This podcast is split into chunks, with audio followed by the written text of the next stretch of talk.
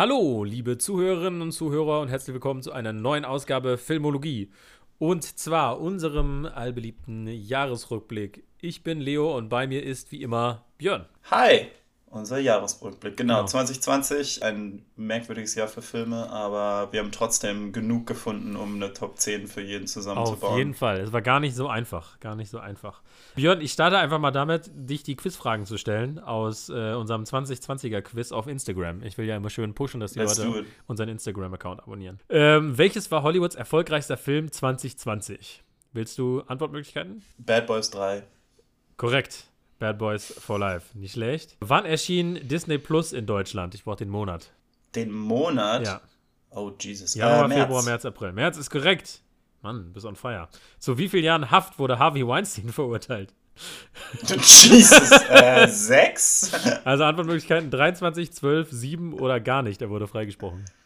23, 12, 7, hm, 12? Es sind 23. Ah, gut. Glad. okay, das kriegst du hin. Was passierte bei den Oscars 2020 zum allerersten Mal? A. Zeremonie ohne Moderator. B. Bester Film nicht englischsprachig. C. Oscar geht an eine Comic-Verfilmung. D. Elton John gewinnt einen Oscar. Der, der beste Film nicht englischsprachig. Korrekt. Und letzte Frage: Welcher Actionstar brachte seine erste Single raus? Vin Diesel, yes. feel like I do. Oh ja, so ein geiler Ich habe das heute auch, ich habe das heute auch nochmal gepumpt, einfach nur. Ich, ich warte noch darauf, dass das in irgendwelchen von Spotify's Mixen für mich landet. Bis jetzt haben die es noch nicht gecheckt. Ja, ja. This is the year of Vin Diesel. Genau, äh, kleiner, äh, kleiner Blick hinter die Kulissen. Äh, Björn und ich haben zusammen Silvester über Zoom äh, reingefeiert. Und äh, Feel Like I Do von Vin Diesel war auf jeden Fall ein stetiger Begleiter. Der lief dann immer wieder, weil wir hatten, glaube ich, du wolltest uns den zeigen und hattest dann da reingeklickt und dann war der sozusagen in Dauerschleife in der Playlist. Ja. Und man hat immer was in die Warteschleife getan, aber sobald die leer war, lief wieder viel Like I Do von Vin Diesel.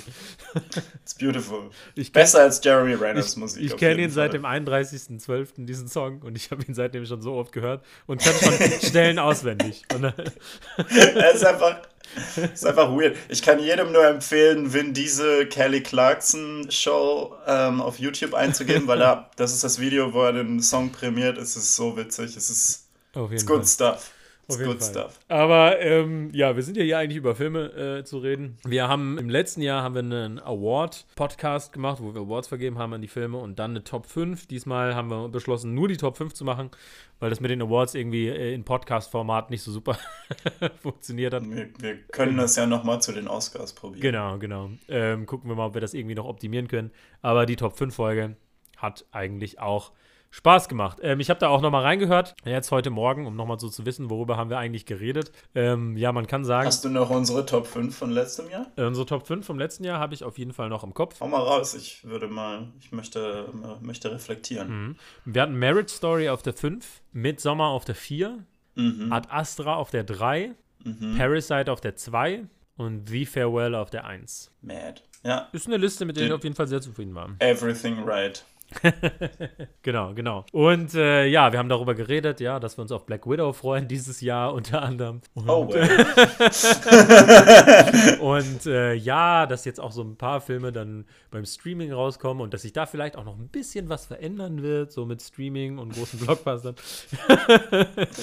oh, ja. Oh, we sweet summer children.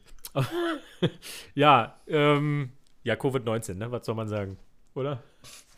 Ja, also gerade diese Streaming-Sache, das, das ist vielleicht das, wo man am ehesten noch ein bisschen was dazu sagen kann. Vorhin, als wir darüber geredet haben, so ungefähr, worüber wollen wir reden, habe ich so gedacht, okay, ich will jetzt nicht zu lange über 2020 reden, aber dann meintest du so, ja, das mit dem Streaming-Zeug. Und ich so gedacht, oh shit, dann habe ich einmal durch meine Top 10 durchgeguckt und 40% davon sind Filme, die ich zuerst auf einem Streaming-Service gesehen ja, habe. Ja. Nicht alle davon waren nur auf Streaming-Services. Ja. Aber ja, also das ist, das ist schon, es ist, es kommt und gerade dieses Jahr hat es ja echt ziemlich brutal gemacht. Und ich war dieses Jahr auch dann gerade Ende des Jahres ziemlich genervt von Streaming-Services, weil ich so immer gedacht habe, es ist nicht dasselbe. Ja, ja, ja. Wir, wir haben ja jetzt beide in den letzten drei Tagen so ein bisschen so ein Catch-up-Marathon gemacht. Auf jeden so Fall, Alter. Geguckt. Ich habe gestern vier und vorgestern auch vier Filme geguckt. Das war ganz schön intens.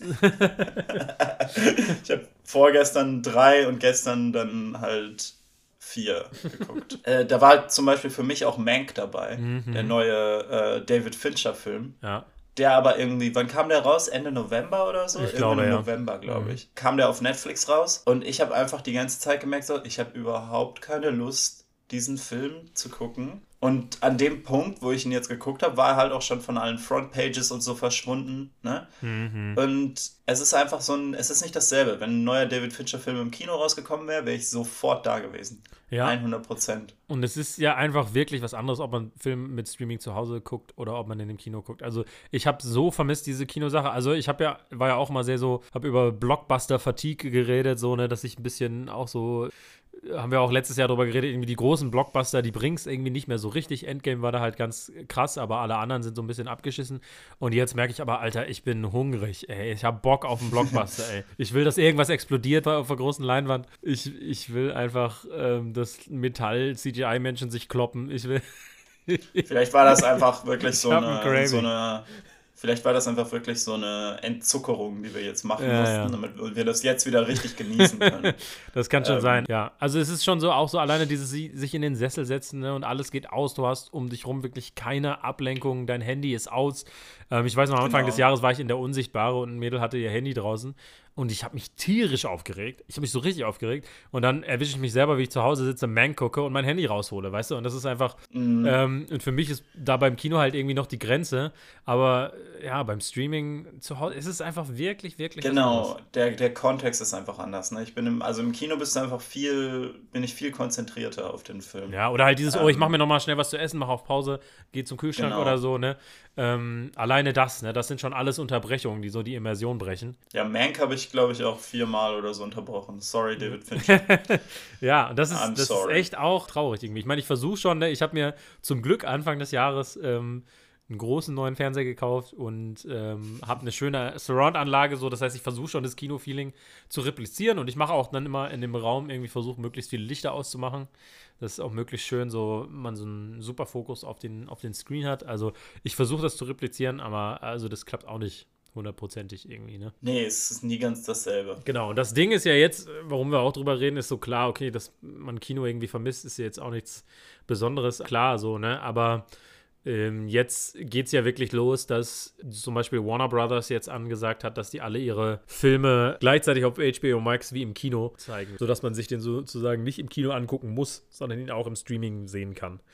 Und mhm. das finde ich irgendwie echt schade so. Ja, ich finde das schade. Irgendwann hat so ein Disney-CEO gesagt, im Moment sind sie sehr mehr auf Streaming als auf Filme, ja, als ja. auf die Kino-Experience fokussiert. Und ja. ich war die ganze Zeit so, oh Leute, nee. Und das, das ist ja, nicht dasselbe. Ich finde halt, was, was an Kino auch cool ist, ist, es zentralisiert so ein bisschen die Erfahrung und fokussiert sie so ein bisschen, weißt du, wie ich meine? Also, mm. du gehst jetzt in Kino, ins Kino und dieser eine Film läuft und alle Leute reden drüber und dann gehst du auch deswegen ins Kino genau. und alle haben so das Gleiche gesehen, weißt du? Und wenn du so Streaming hast, jeder hat irgendwie einen anderen Streaming-Service, der eine hat das, der andere hat das nicht. Manche haben alle, manche haben nur manche und manche gucken dann ein bisschen, gucken dann diesen Film, der aber auf der anderen Plattform nicht ist. Und es ist ein Grund, warum ich zum Beispiel Film ein bisschen mehr noch lieber als Bücher zum Beispiel, einfach so als Medium, ist das für mich ähm, Film halt so ein, so ein, so ein Community-Aspekt so ein Event-Charakter. Genau, so ein Event-Charakter, so ein Community-Aspekt. So, alle haben so das Gleiche gesehen, sozusagen, weil das Gleiche im Kino läuft für alle. Ne? Und je ja. mehr man das auf Streaming hebt, desto mehr streut man das so, dass jeder so ein bisschen was anderes gesehen hat. Das merke ich jetzt schon bei Serien. Ne? Du verlierst ja, ja. langsam so die Event-Serien wie früher hatte jeder How I Met Your Mother gesehen. Game of Thrones, äh, Game of Thrones so. war eine riesen Event-Serie, Breaking Bad. Und dadurch, dass jetzt so viele Streaming-Services hat, die alle auch sehr gute, ne, aber so viele unterschiedliche Serien anbieten, entsteht nicht mehr so eine Konversation, so eine gemeinsame Konversation einfach. Das andere ist, dass so bei Streaming-Services die Incentives für Qualität auch ganz anders sitzen. Ne? Mhm weil du musst ja nicht jeden Film einzeln verkaufen. Das heißt, du kannst halt auch einfach, so wie Netflix und Amazon ja auch, einfach ein bisschen Trash drauf schaufeln, damit, äh, damit die, die Library voll aussieht. Ne? Ja, ja. Also es gibt da auch, es gibt da, glaube ich, auch Nischen, wo dann eben weil man nicht so viel kontrollieren muss, manche Sachen besser rüberkommen. Ich finde zum Beispiel, also Science Fiction funktioniert dann doch oft sehr gut auf mhm. äh, Streaming-Service, wenn man halt diese kleinen Filme mit also High Concept, kleiner Film, die kann man einfach raushauen. Aber das werden dann halt immer Geheimtipps, ne? Mhm. Es gibt halt, es gibt so viele Filme, die einfach versinken. Ja, das ist halt das Ding. Du hast so diese Filme, die du entdeckst und die du sonst vielleicht nicht geguckt hättest, ne, wenn sie auf dem Streaming landen. Man geht ja nicht für jeden Film ins Kino. Ich würde es Leuten empfehlen. Ne? Wir haben ja auch sowas wie Five Fingers for Marseille dann im Kino entdeckt, ne, wo wir einfach mal gesagt haben, so, hm, südafrikanischer Western, fuck it, lass mal ausprobieren. Ähm, und das war mega geil. Aber dieses Auf Entdeckung gehen, das passiert natürlich mehr im Streaming, ne? Aber naja, es ist auf jeden Fall irgendwie eine gruselige Entwicklung und so. Ich bin ganz froh, dass das dass eigentlich tatsächlich das äh, Mulan mit diesem Premium-Streaming so ein bisschen gefloppt ist.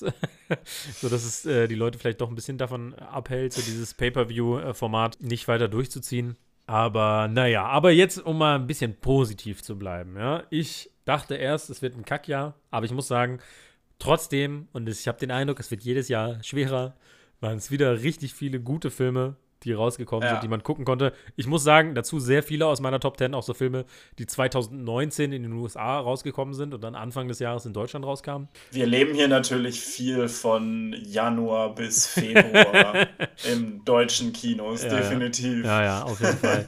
ähm, aber trotzdem wieder sehr, sehr schwierig geworden. Ich, hab, ich, ich hatte den Eindruck, so früher sind mir Top 10s viel einfacher gefallen. Ich weiß nicht, ob es daran liegt, dass ich jetzt einfach andere Filme auf eine andere Art und Weise noch viel mehr irgendwie wertschätzen Definitiv. kann ähm, oder woran es liegt, aber ich habe den Eindruck, es wird jedes Jahr härter. Also, das ist echt. Ja, ich glaube, das ist eben das Ding. Ne? Also, ohne uns jetzt selbst zu viel auf die Schulter zu klopfen, aber ich merke echt so, okay, ich, ich schaue halt auch echt weiter, um, um so die Filme zu finden, die ich ultra geil mhm. finde und, und man denkt auch mehr drüber nach. Ja, also da werden wir sicher auch gleich drüber reden können, mhm. aber halt mit so Sachen, wo irgendwie so ein Film wie Tenet dann landet. Das ist dann ganz interessant, wie sich da dann doch ein bisschen die Prioritäten verschieben. Genau, also ähm, ich würde sagen, wir machen jetzt einfach weiter wie beim letzten Mal mhm. und zwar, dass wir so ein bisschen, wir haben beide unsere Top 5 und schon gesagt, nicht die Reihenfolge, aber die Filme und dass wir jetzt so unsere, unsere Plätze 6 bis 10 oder unsere Honorable Mentions, einfach die Filme, die wir auch sehr gut fanden dieses Jahr, dass wir darüber erstmal nach und nach reden und mhm. äh, dann unsere Top 5 abgleichen. Willst du vielleicht anfangen mit einer Honorable Mention, irgendein Film, der es jetzt nicht in deine Top 5 geschafft hat, den du aber über den du gerne reden willst? Okay, also ein Film, den ich dieses Jahr gesehen habe, den ich auf jeden Fall, der ist jetzt bei mir auf Platz 9 gelandet. Ähm, ist Werner Herzogs neuer Film Family Romance LLC. Okay, den habe ich nicht gesehen. Der ist auf Mubi rausgekommen. Mhm. Der war, den fand ich ganz faszinierend. Das ist so ein merkwürdiger Mix zwischen Dokumentation und Fiktion. Es geht halt um einen Typen, der eine ja quasi Schauspielagentur hat. Das spielt in Tokio die Schauspieler vermieten, die bei irgendwelchen Anlässen, so wie Hochzeiten oder so, äh, Verwandte von dir spielen können, falls sie nicht da sein können. Und, ähm, und das Ding ist halt, das Ding ist halt, das ist halt irgendwie, es ist eine, also es ist eine fiktive Geschichte, aber der Typ, der die Hauptrolle spielt, ist der Typ, dem diese Firma wirklich gehört weil das ist eine echte Firma. Oh, okay. Und der spielt so eine fiktionalisierte Version von sich selbst. Und das ganze Ding ist dann irgendwie so eine Meditation darauf, wie wir ja irgendwie mit Einsamkeit umgehen und wie wir versuchen, das mit fabrizierten Erfahrungen zu verarbeiten. Und ich fand das okay. super interessant, halt wirklich hauptsächlich aus dem Grund, dass Werner Herzog das offensichtlich nicht verurteilt. Er sieht das, glaube ich, mit mhm. einer Menge Empathie und ist so, also ich habe dann auch so ein, so ein Interview mit ihm danach gesehen. Da redet er halt mhm. darüber so, dass wir diese falschen oder diese gekünstelten Experiences suchen, weil halt die echten uns immer mehr entrücken. Und er meint so, das 21. Jahrhundert ist ein Jahrhundert der Einsamkeiten. Das passt dann halt mega gut dazu, dass Werner Herzog ja dieses Jahr auch in der ersten Staffel Mandalorian war und da halt ja, ja anscheinend ja. so eine richtig krasse Beziehung mit der Baby Yoda-Puppe eingegangen hat. Und da habe ich so gedacht, es, es, das passt einfach, ne? Und das macht halt irgendwie Sinn. Und ja, das fand ich super interessant. Also bei mir ist es ja so, dass so meine Platz 8 bis 12 irgendwie so alle zusammen äh, gemescht sind und irgendwie auch fast austauschbar. Also ein Film, der ist ganz knapp an meinen Top 10 vorbeigerutscht, ist auf jeden Fall der französische Film Les Miserables. Mhm. Die Wütenden heißt er auf Deutsch. Also es, es, basiert nicht auf dem Stück Les Miserables, aber ist so von der, ja, von der Atmosphäre äh, inspiriert, von, von dem Klassenkampf inspiriert und überträgt das aber auf so einen ja, Training Day-mäßigen Cop-Thriller Ja. irgendwie. Also ja, es ist eigentlich so ein, so ein Cop-Thriller, aber trotzdem mit so einer, mit so einer gesellschaftlichen Komponente sehr stark da reingewoben. Ich habe ja tatsächlich auch dieses Jahr Training Day nochmal rewatcht. Ja. Es ist echt, also die Parallelen sind echt stark und es ist auch kein einfacher Film zu sehen. Genau, der nimmt einen mit, aber der ist auch super spannend und auch äh, unberechenbar, fand ich. Äh, der hat auf jeden Fall Spaß Nee, gemacht. der war auf jeden Fall echt gut. Ich war da auch echt, das war so ein, so ein Film, der mich im Kino auch echt berührt. Und dann irgendwie so das genau, Ende war echt so richtig, oh, nailbiting. Kann ich sehr empfehlen. Ich glaube, der läuft auf Amazon. Kann gut sein, weiß ich gar nicht. Und dann, ich glaube, wenn wir sonst. Ich habe auf jeden Fall in meinen 6 bis 10 habe ich noch Tenet, der jetzt bei uns beiden, glaube ich, nicht in den Top 5 gelandet ist. Genau, Das ist ja. wahrscheinlich auch noch worth talking about. Auf jeden Fall. Also. Tenet ist bei mir ähm, auf der 8 gelandet. Ich meine, wir haben ja jetzt schon einen Podcast über Tenet gemacht. Wir haben ja natürlich schon drüber geredet. Das ist sozusagen für Christopher Nolan ist er natürlich visuell wieder ambitioniert ohne Ende. Aber so auf dieser intellektuellen, philosophischen Ebene ist da weniger als, als bei den anderen Filmen. Das ist halt das Ding, wo ich gemerkt habe, glaube, wenn ich den Film nur einmal gesehen hätte, dann wäre er vielleicht nicht mal in meine Top 10 gekommen. Mhm. Aber ich habe den jetzt dreimal dann gesehen und mochte den dann echt immer mehr. Ich finde es faszinierend, wie Tenet so aktiv Bond-Filme spiegelt. Mhm. Und zwar also wirklich im Detail. Also das ist nicht irgendwie so ein bisschen ein Bond-Film, das ist ein Bond-Film. und Dafür macht das richtig Bock. das aber als, ähm, als Gelegenheit nimmt, eben so ein paar von den Problemen, die James Bond irgendwie immer gehabt hat, die er jetzt halt auch noch hat als Franchise, so sich von denen ein bisschen loszusagen. Das so subtil in eine andere Richtung zu lenken, das fand ich sehr interessant. Und deswegen ist er dann für mich dann doch noch ein bisschen gestiegen. Und halt auch, es macht halt tierisch Spaß, wenn du diesen Film mehrmals siehst, dass du dann immer mehr so checkst, so, oh, und das passiert da und so. Weil du halt wirklich das Gefühl hast, du verstehst so Details. Und das ist, das ist auch ein gutes Es lag auch viel auf den Schultern von diesem Film. Es hieß halt ja irgendwie, das ist der Film, der die Kinos retten äh, soll. Und der hat dann halt nicht so gut performt. Ja. Und es lag einfach daran, dass die Leute sich nicht safe gefühlt haben im Kino, was man auch verstehen kann. Aber an dem Punkt muss ich auch wieder sagen, keine einzige Ansteckung in irgendwelchen Kinos weltweit. Das stimmt. Die Lüftungsanlagen in Kinos äh, tauschen normalerweise die Luft nach zwei Minuten aus. Also eigentlich ist Kino sehr sicher, äh, sehr Covid-safe Mhm. auf jeden Fall. Aber ich meine, ich kann nachvollziehen, warum Leute Ja, sich ja, nicht wohlgefühlt absolut. haben, ins Kino zu gehen. So, das meine ich. das sind Fakten und das ist halt, bringt einen ja immer noch nicht zu einem emotionalen Punkt, wo man sich einfach hinsetzen kann und den Film genießen kann. Genau, genau. Aber ja, Tenet auf jeden Fall richtig stark, hat richtig Spaß gemacht. Für mich auch noch ein Film, wo ich die Kinoerfahrung sehr genossen habe. Das ist jetzt nicht unbedingt ein Top-10-Film, aber Der Unsichtbare fand ich unfassbar frischer Take auf diese alte Horror-Story und so. Auch dann halt mit so einem psychologischen Aspekt des Gaslightings auf jeden Fall noch mit drin und so. Mhm. Und äh, den fand ich auch extrem, extrem gut und freue mich auf mehr von dem Regisseur Lee Wanell. Der hat ja auch Upgrade gemacht, Mhm, haben wir auch schon Upgrade, drüber ja. gesprochen. Starker Film dieses Jahr, der auch im Kino sehr viel Spaß gemacht hat, auf jeden Fall. Auch so richtig mit dem Publikum, die halt richtig so, wo man gehört hat, wie die Leute teilweise so, so an manchen Stellen, welche Mhm. alle so Ja, der war echt stark. so, ne? Was, wenn wir über Kinoerfahrung haben, habe ich noch Dark Waters. Ja, den habe ich gestern geguckt, vorgestern. Also der ist auch in meinen Den Top hast du 10 gestern gelandet. geguckt, ne? Ja, der ist tatsächlich nicht bei mir in meiner Top 10 gelandet, aber ich fand den absolut großartig. Ja. Da fand ich einfach die Kinoerfahrung sehr interessant, weil in dem ganzen Film geht es um so Verschmutzung. Und das ist halt ein Film, ich bin da so ins Kino gegangen, ne? Maske auf, äh, ähm, dann ins Kino. Vergiftete ne? Immer schön Wahrheit heißt der auf Deutsch, glaube ich. Distanz einhalten, ne, und so weiter und so fort. Und dann sitzt du da im Kino und ich war da mit einem Kumpel drin und wir gucken diesen Film und am Ende gibt es halt diesem Film, also man kennt das ja von Filmen, die auf wahren Begebenheiten basieren, da gibt es am Ende immer diese so, und jetzt ist er so und so und das macht er jetzt und dann ist er gestorben und alle lieben ihn. Liebe so, ich ne? übrigens, diesen Teil an dem Film. Ist super Ja. cheesy, aber ich lieb's. Ich lieb's. Ich finde es auch immer sehr schön. Aber dieser Film hat halt mit Abstand die beste Version davon, die ich je gesehen habe. Und nicht, weil die super cheesy oder schön war, sondern weil die mich so sauer gemacht hat. Ich hab, also ich war einfach so richtig emotionally so, was? Das kann nicht euer Ernst sein, weil in dieser ganzen Sache geht es um, ähm, es geht um die Firma, die Teflon kreiert hat. Jahrelang haben die so Müll davon halt einfach ins Abwasser gelassen. Und das hat sich dann irgendwann herausgestellt, das ist nicht gesund, wenn man das in seinem Wasser trinkt. Und weil das so ein Stoff ist, der halt einfach nie abgebaut wird, den dein Körper nicht abbauen kann und der bleibt einfach drin. Und dann hat, folgt man eben diesem ganzen Film und es ist wirklich, der Film ist großartig darin, dass er diesen Anwalt zeigt, der halt dafür kämpft, dass die Opfer von diesem Konzern so Schutz kriegen. Und wie anstrengend und, das auch Hilfe ist, ne? kriegen und wie anstrengend das ist. Ne? Also es ist wirklich, dieser Film, der spielt über einen Zeitraum von irgendwie, was sind das, 14 Jahre oder so irgendwie. Ja. dann beginnen halt diese Post-Credits, wo du dann so hörst, dass dieser Anwalt dann für jeden einzelnen von diesen Leuten einen nach dem anderen eben so Settlements erkämpft hat. Und du bist so, oh Gott, zum Glück. Und dann kommt der Kicker, wo der Film dir dann sagt, dass 99% aller Lebewesen auf der Erde Teflon in sich haben wegen dieser Firma. Und du bist so, what the fuck?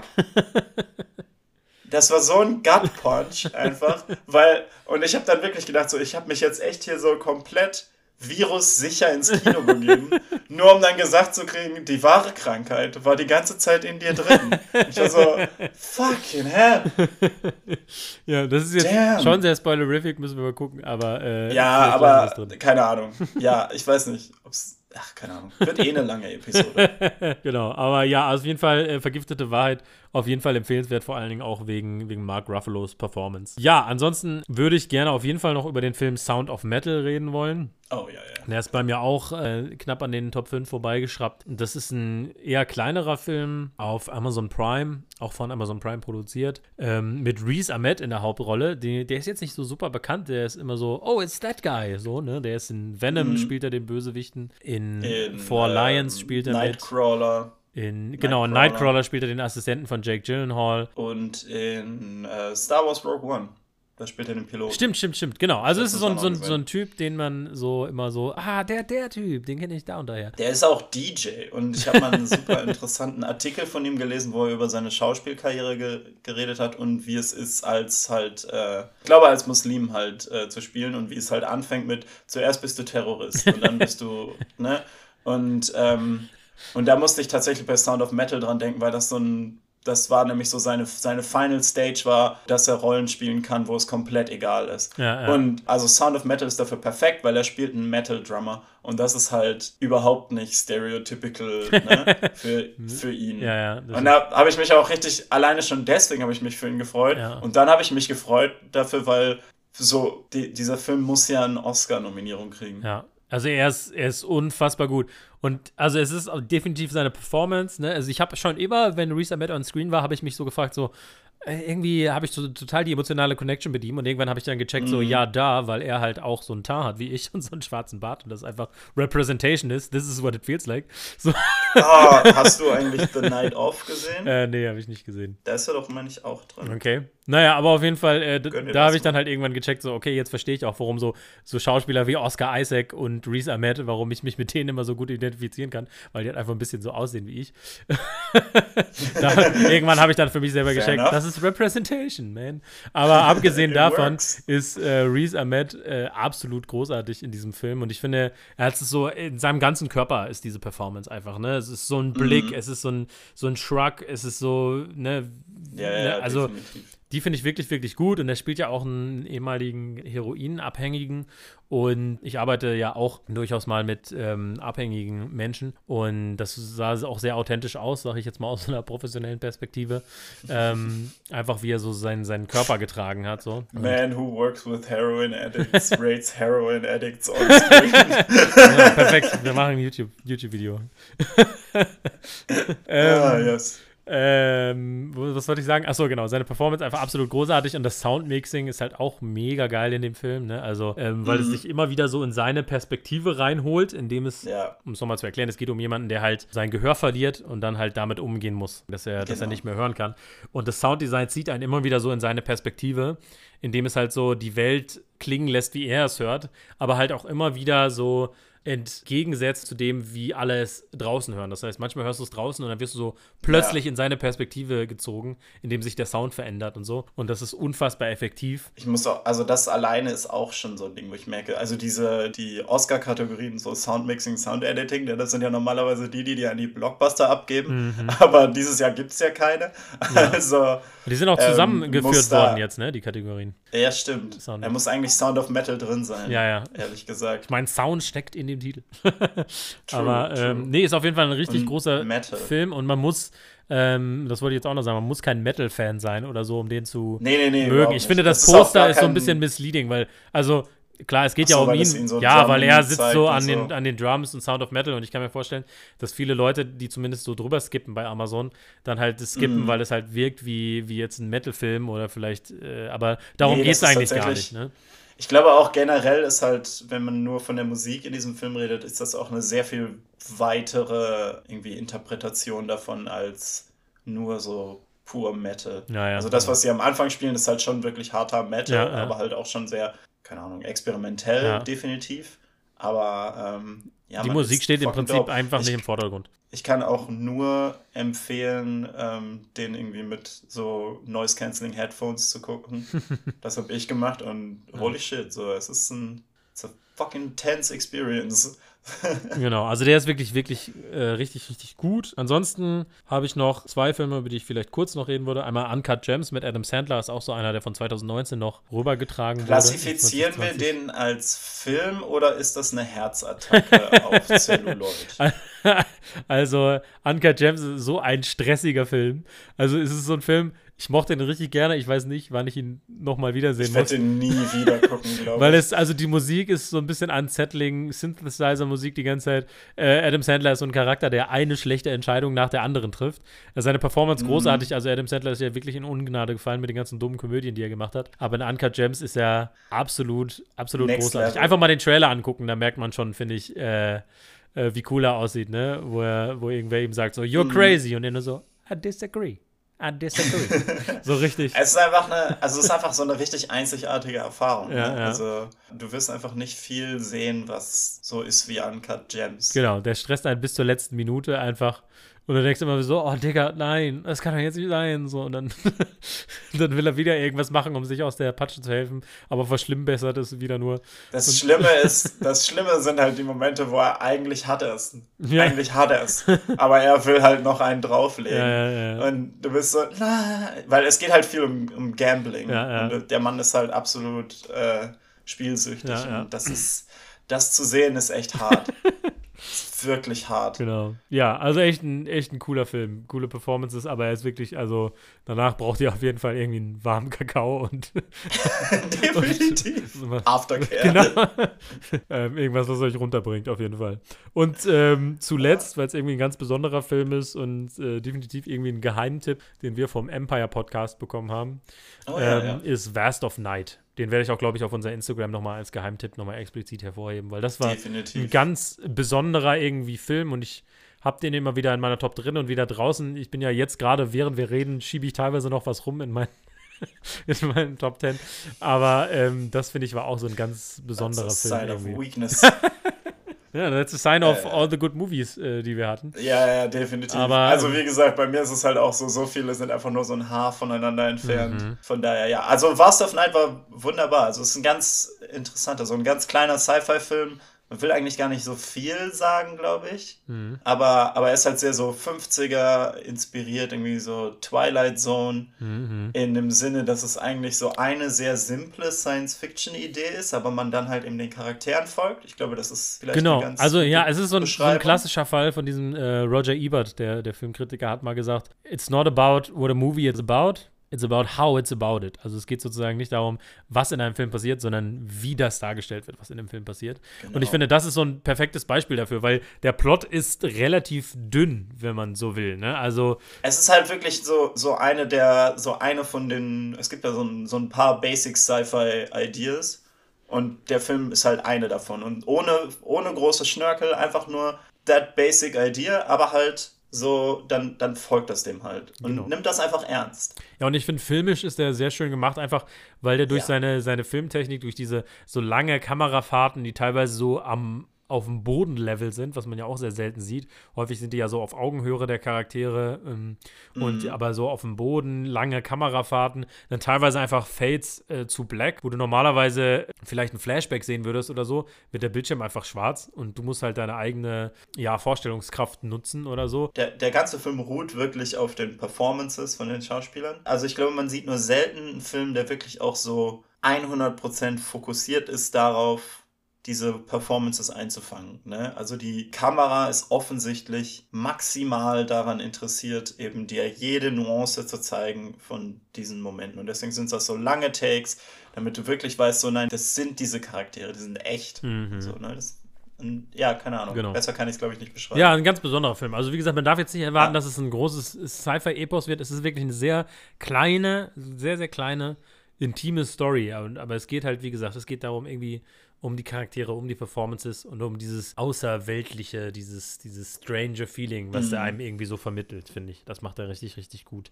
Genau. Ja, das wäre es für mich mit meinen Honorable Mentions. Hast du ja, noch was, glaube, worüber du reden auch. willst? Genau, das reicht dann auch. Also kommen wir jetzt zu dem, worauf Zum alle gewartet haben. Die Top 5. Ähm, wir machen so, abwechselnd stellt jeder seinen Platz 5 vor, dann reden wir ein bisschen drüber, sein Platz 4, sein Platz 3, sein Platz 2, sein Platz 1. Ähm, kleiner äh, Spoiler vorher, Björn und ich haben, glaube ich, nur zwei Übereinstimmungen in unseren Top 5, richtig? Tatsächlich, ja. Dieses Jahr wird es ein bisschen trickier, die Synthese zu bauen. Genau, ähm, nein, letztes Jahr hatten wir, glaube ich, nur einen gleich, aber das war Platz 1, deswegen war die Synthese dann etwas einfacher. Okay, ähm, willst du mit deinem Platz 5 anfangen, Björn?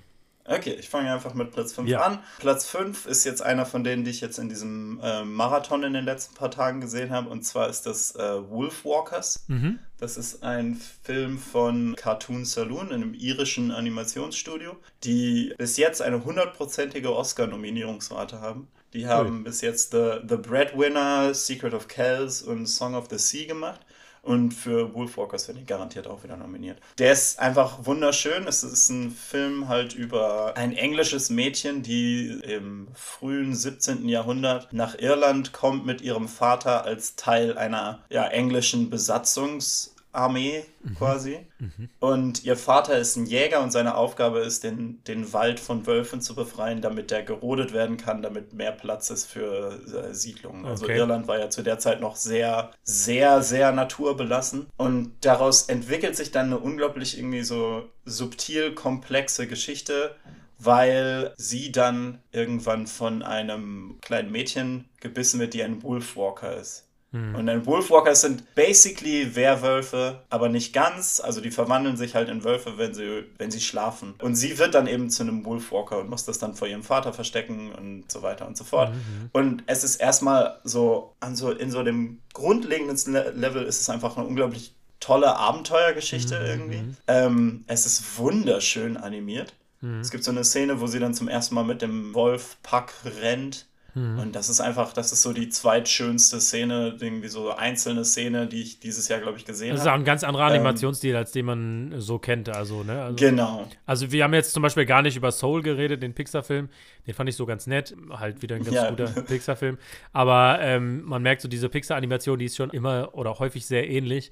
Und dann gibt es aber immer mal wieder so Studios, die so eine ganz andere Art zu animieren reinbringen. So, ne? Und ähm, Cartoon ja, Saloon genau. ist auf jeden Fall so ein Studio. Genau, die haben halt ein sehr, so ein, so ein 2D-Stil und bei Cartoon Saloon ist es halt wirklich so also wirklich absolut ja, also der fühlt sich irgendwie nochmal zweidimensionaler an als manches andere. Also die tun auch nicht so, als wäre es 3D mhm, gefühlt. Mhm. Keine Ahnung, also das kann ich nicht, man kann es nicht gut beschreiben. Ich kann nur sagen, guckt euch mal einen Trailer an, weil der ist echt wunderschön und der macht tierisch Spaß und die Musik ist super und die wirklich die, die, die, die Kunst in diesem Film, das kannst, kannst du halt einfach nicht anders nennen. Mhm. Der Stil, es, der benutzt ganz oft so einfach den Frame auf ganz besondere Arten, so dass irgendwie der Frame kleiner wird oder dass den drei Teilen, um drei Charakteren zu folgen und so. Das ist einfach richtig kreativ auf eine Art und Weise, wo ich so sagen muss, ja, also die mir bei Pixar oft fehlt. Mhm. Ähm, wobei ich muss da auch sagen, ich, ich kann verstehen, dass es so einen gewissen Reiz gibt, so die Technologie so weit zu pushen, wie man halt kann, was mhm. Pixar ja auf jeden Fall immer macht. Und bei Soul hatte ich auch so Dinge, wo ich gedacht habe,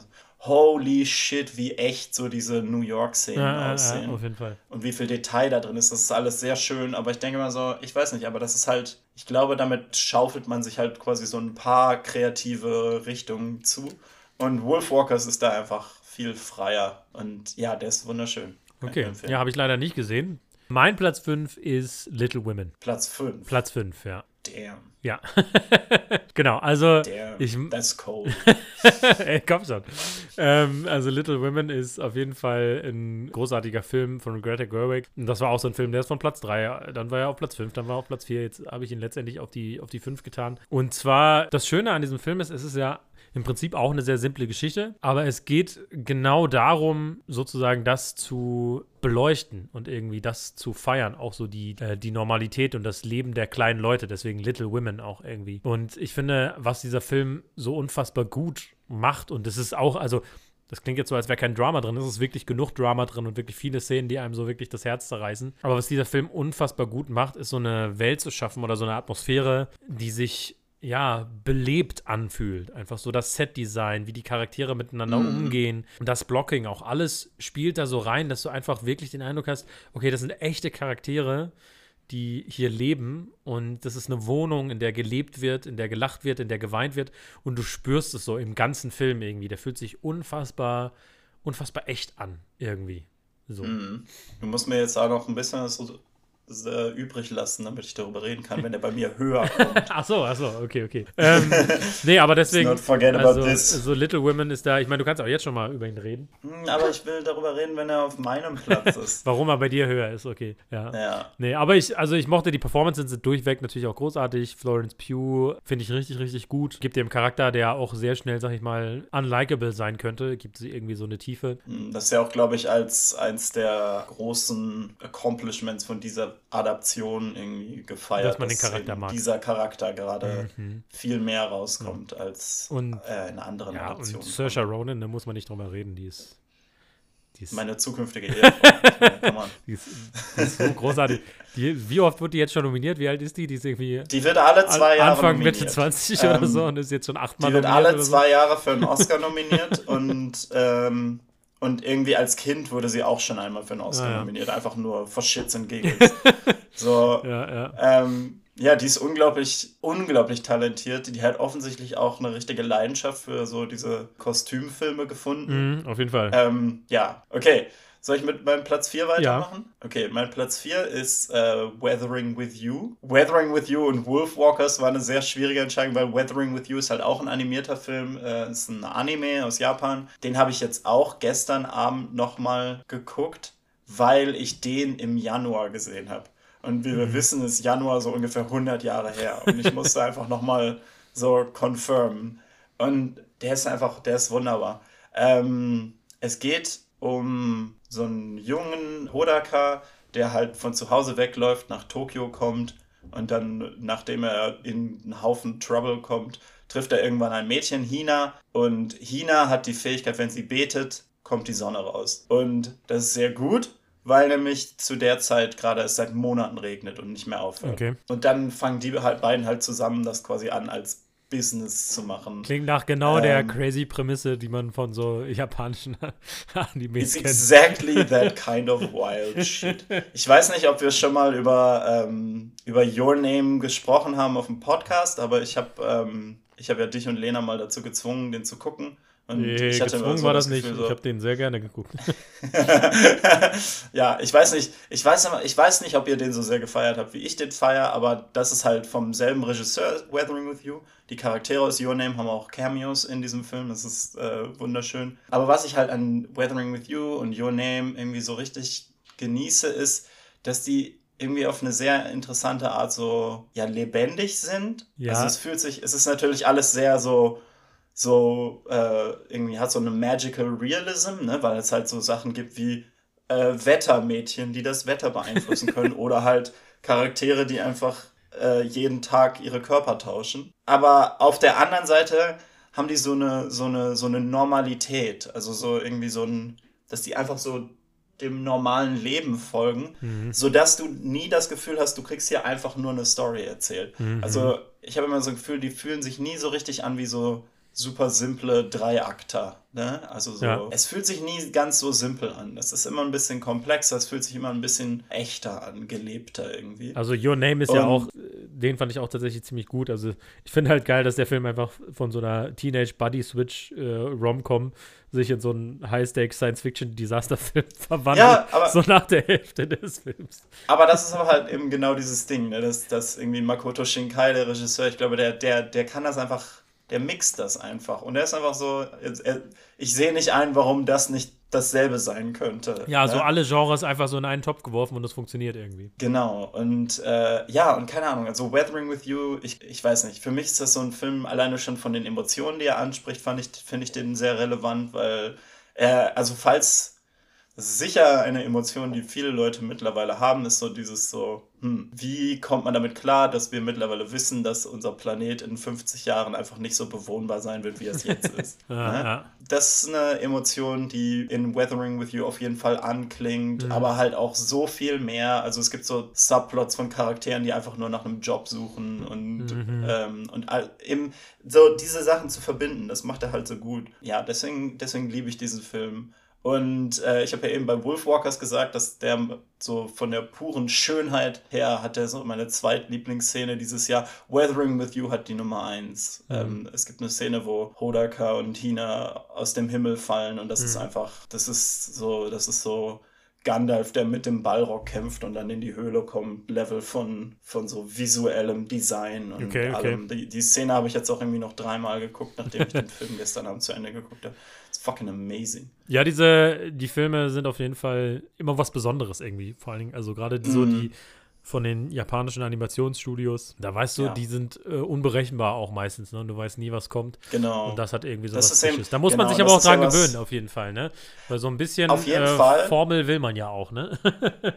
Du, es, es kann dich natürlich auf so einem falschen Fuß erwischen. Genauso wie, da haben wir ja auch schon mal drüber geredet, wenn man jetzt irgendwie koreanische Filme kommt, die auch so ihre ganz mhm. merkwürdigen eigenen Regeln haben, ne, die du nicht so richtig verstehst. Aber das ist halt letzten Endes, wenn du dich darauf einlassen kannst, ist es unglaublich erfrischend. Mhm. Und ich glaube, so Weathering with You, Your Name und so, das sind halt welche, die, die nehmen dich einfach so mit mhm. irgendwie. Okay. Gut.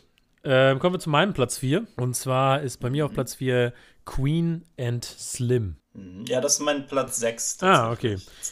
Und äh, Queen und Slim, finde ich, ist ein absolut großartiger Film. Ja, vielleicht einmal kurz, worum es geht, weil ich glaube, das ist ein Film, den, den viele irgendwie verpasst haben, leider, weil er echt, echt super mhm. ist. Und zwar geht es um ein Paar, oder beziehungsweise eigentlich sind sie kein Paar, sondern sie sind auf einem Tinder-Date. Und zwar sind es. Das ist ein Tinder-Date, das nicht besonders gut läuft. genau. Ähm, die beiden sind schwarz. Ähm, das ist wichtig für die Story. Und ja, werden gespielt von äh, Daniel Kaluuya, den man aus Get Out kennt, der ist ja der Hauptdarsteller.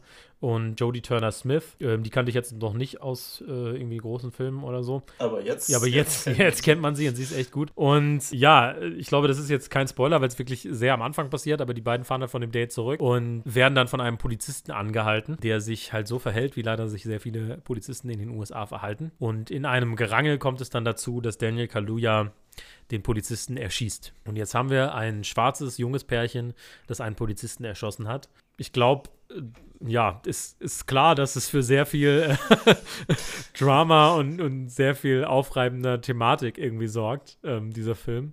Und es ist halt sehr an so Bonnie und Clyde angelegt. Ne? Genau. Fühlt es sich halt nach also fühlt es sich sehr viel ja, gewichtiger an. Genau, und halt absolut modern und, und mhm. wesentlich komplexer auch moralisch irgendwie als äh, Bonnie und Clyde, ja. finde ich.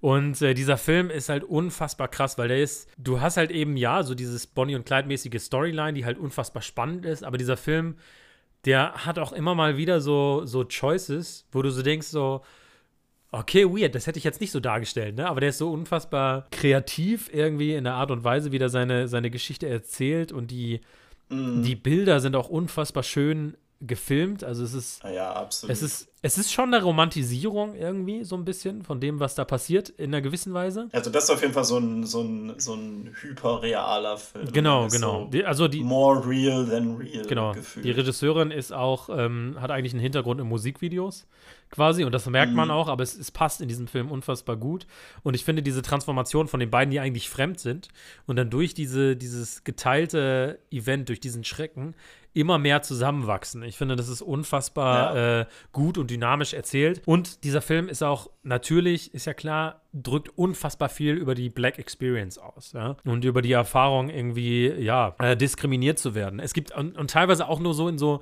ganz kleinen Interaktionen. Es gibt so eine so ein kurzer Austausch zwischen denen, wo sie irgendwie bei McDonald's irgendwie was essen. Ich weiß gar nicht, ob das sogar vor oder nach dem ist, wo, wo dieser dieser Schuss dann kommt auf den Polizisten. Aber sie sagt halt, er fragt, "Are you a good lawyer?", weil er herausfindet, dass sie Anwältin ist. Und sie sagt, "I'm an excellent lawyer." Und er darauf, why do black people always feel the need to be excellent? Why can't we just be ourselves?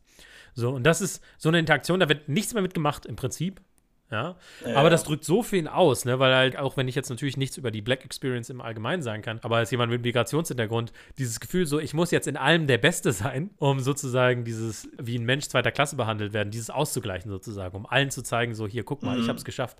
So, ne? Und das äh, wurde mir teilweise ja sogar von meinen Eltern mitgegeben, so, ja, hier, ne, du musst, Leo, du musst immer doppelt so gut angezogen, doppelt so höflich, doppelt so engagiert sein wie alle anderen, damit du ihnen alle Munition nimmst, sozusagen, die sie dir entgegenschießen können. Und ähm, das ist nur so ein kleiner Austausch, ne? Und der sagt so viel aus über die, diese, ja, was es bedeutet, irgendwie zu einer diskriminierten Gruppe zu gehören. Und Mhm. ähm, das fand ich so krass an diesem Film, weißt du, das, das, das steckt einfach so in dessen DNA, quillt sozusagen aus jeder Pore irgendwie was, ne? Und klar, der ist romantisiert und der ist auf jeden Fall ein provokanter Film, ja, und man kann sich auf jeden Fall drüber streiten, Ja. ähm, wie weit er geht, ne? Und ähm, aber ich fand den unfassbar effektiv, der hat mich unfassbar berührt, mitgenommen. Ich war am Ende wirklich bei dem letzten, äh, bei dem Finale, saß ich wirklich literally äh, on the edge of my seat und fand ich richtig gut den Film. Also jetzt, wo ich drüber rede, denke ich mir so, vielleicht hätte er sogar noch höher sein müssen als auf der 4. Aber ähm, ich fand ihn echt, echt wunderschön. Ja, also ich fand den auch großartig. Ich denke bei dem Film immer noch so, das ist einer von den Filmen, also in Amerika ist der ja 2019 rausgekommen. Mhm. Das ist einer von den Filmen, die zu der Gruppe gehören, die mich so sauer auf Joker machen.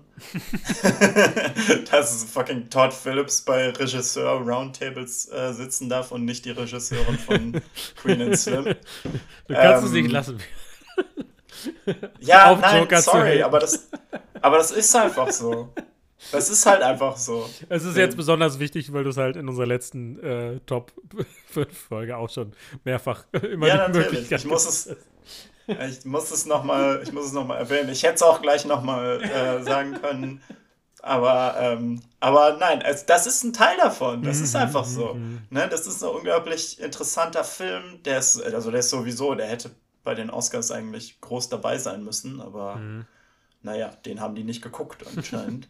Was weiß ich. Aber ja, der ist, der ist großartig, absolut. Das ist, das ist einer von denen, wo ich immer gedacht habe, kann ich den noch irgendwo höher haben?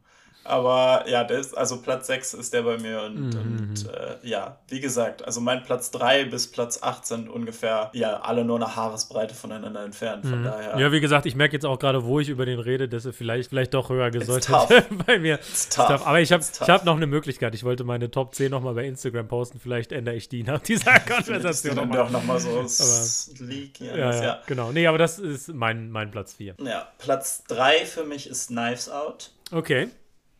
Das ist einfach purer Spaß, erstmal, dieser Film. Mhm, Absolut, ich habe den absolut. auch vor ein paar Wochen nochmal geguckt. Einfach für, für Daniel Craig, der mit diesem wunderbaren Akzent spricht und du merkst so richtig, fuck, Daniel Craig ist gut, wenn er Spaß hat an seinem Job. ähm, Und wenn nicht, dann eben nicht. er ist halt auch, wenn er, wenn er keinen Spaß hat, so wie in den letzten, im letzten James Bond-Film, dann ist er halt immer noch solide, aber wenn er Spaß hat, holy shit. So, ich weiß nicht, so, ich glaube, Daniel Craigs Spaß on Set hat so eine 130-prozentige Konversationsrate auf den Zuschauer. Ne? Also, das ist so einer, der kann es richtig rüberbringen. Ja, wenn ja. er Spaß hat, dann merkst du das. Aber dann halt auch irgendwie Anna de Armas, die halt so Ganz tolle Performance. ganz tolle Performance ablegt. Chris Evans, der so, man muss ja sagen Against Type, weil er jetzt so lange Captain America gespielt hat, aber so, er hat ja vorher auch schon so Mhm. Arschlochrollen gespielt. Aber ja, der ist halt auch großartig in dem Film. Ja, da will man auch gar nicht zu viel sagen, aber es ist einfach so. Genau, als, du willst auch vor allem ähm, nicht so viel sagen, weil er bei mir ja auch noch äh, in höheren Ranks Stimmt. kommt. True. Ja. Hm. Interesting. Interesting. genau, genau. Ähm, Äh, ja, aber, aber es ist halt eben einfach als Who Done It. Es ist einfach so super entertaining und er hat eben auch so ein bisschen so ein, so ein Herz und so ein, so ein bisschen eine soziale Agenda. Finde ich sogar nicht mal ein halt, bisschen, genau. Aber ähm, Äh, ja, ich, für mich war das halt so ein Ding, inwiefern pures Entertainment dich quasi in meine Liste bringt. Mhm. Und ich glaube, einer der Gründe, warum Knives Out eben so viel höher ist als Tenet, Mhm. ist, ähm, weil er diese extra Ebene glaube ich, das. Genau. Ja, und weil Tenet schneidet sowas an einem Moment kurz an, Ja. aber halt nicht mal nicht dasselbe. Ich werde an einer anderen Ja. Stelle auf jeden Fall nochmal drüber reden. äh, nicht auf Platz 3, denn mein Platz 3 ist Jojo Rabbit. Ah, Ähm, okay. Genau, der Taika Waititi-Film. Den fand ich, ach, der ist einfach so, ich mag an Taika Waititi besonders, dass er es so unfassbar gut schafft, Comedy und Tragik zusammenzubringen. Alle seine Filme sind eigentlich irgendwie mhm. eine Tragikomödie, mit der Ausnahme, meiner Meinung nach, von Thor Ragnarok, weswegen der mir auch am wenigsten gut gefällt, beziehungsweise ich den Eindruck habe, dass Taika Waititi da mehr hätte rausholen können, weil ich finde, das Großartige an ihm als Regisseur ist, dass er wirklich es schafft, so von Comedy zu so richtig emotionalen Momenten innerhalb von Sekunden zu wechseln, mhm. quasi. Ne? Der kann so richtig dieses so auf dem Schuhabsatz sich drehen. Genau, genau. Und das macht er in Jojo Rabbit absolut großartig. Irgendwie auch einfach dieses Take, ja, so die Nazi-Zeit aus der Sicht von einem Nazi zu zeigen und von einem kleinen Jungen, der absolut überzeugt ist von dieser Ideologie, mhm. ist tatsächlich überraschenderweise irgendwie so ein, so ein Take, den, also ist, ich meine, wie viele Zweiter Weltkriegsfilme gibt es, ja? Allein in Deutschland wird, werden jedes Jahr zwei produziert, so gefühlt, ne? Aber, aber, ähm, und da irgendwie eine frische Perspektive drauf zu finden, finde ich äh, irgendwie ziemlich, ziemlich ja, cool. Das war ja auch, glaube ich, gerade in Deutschland eine große Diskussion über diesen Film, mhm. ne? Kann man darüber so Witze ja. machen? Wobei ich denke, Helge Schneider hat es auch schon gemacht und äh, also ich finde, Helge Schneider ist ein Genie, aber Taika Waititi ist noch mehr ein Genie. Von daher ähm, kriegt er es schon hin. Aber, äh, aber ja, ich glaube, weil man dann halt eben so diesen Gedanken hat, so, kann man das mit Humor behandeln? Ist das okay? Und das ist halt, glaube ich, immer, wird immer kontrovers sein. Ja, ja. Aber es ist eben eine Sache von, siehst du Humor als das Gegenteil von Ernsthaftigkeit an oder eben ja, nicht. Ja, genau. Und ich glaube, gerade bei so jemandem wie Taika Waititi, kannst du ganz klar sagen, nur weil er über was Witze macht, heißt es nicht, dass er es nicht ernst nimmt. Genau. Und bei ihm, wenn man sich darauf einlässt, merkt man das halt. Genau. Auch. Und Taika Waititi hat auch mal in einem Interview gesagt, das war so seine Art, früher mit, mit Bullies umzugehen, ja. Er hatte keine Chance, ne? er mhm. war nicht stark genug oder irgendwas, sondern er hat einfach angefangen, seinen Intellekt zu nutzen und sich über die lustig zu machen und ihnen so die Macht zu nehmen, mhm. sozusagen. Ne? Und das ist letztendlich auch das, was er hier macht. Ich finde, der Film war darüber hinaus, aber ist der wunderschön. Der Soundtrack ist super cool und mitreißend und macht richtig Bock. So diese deutschen Versionen von so den Beatles-Songs und so. Äh, mega, mega. Und es gibt so eine Szene, ich will das jetzt nicht spoilern, aber da gibt so ein äh, Charakter-Reveal und wie er den darstellt und wie er den ausdrückt alleine durchs Framing irgendwie und so ein besonderes Charaktermerkmal sozusagen, das so unfassbar effektiv ist und so ein Gut-Punch mm. auf der Hälfte des Films.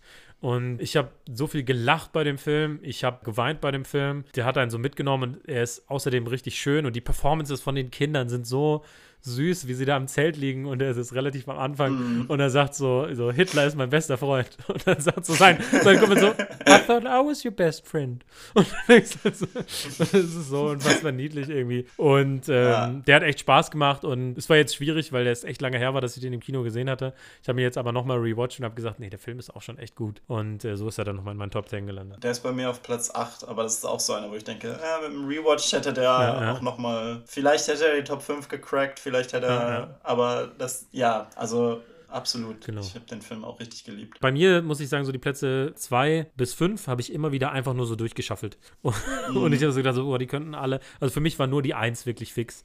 Und dann 2 bis 5 konnte ich so durchmischen. Und dann, genau, nochmal irgendwie 8 bis, bis 12 konnte ich auch nochmal so durchmischen irgendwie. Mhm. Was ist denn jetzt dein Platz 2? Jetzt kommen wir schon. Mein Platz 2 ist Little Women. Okay.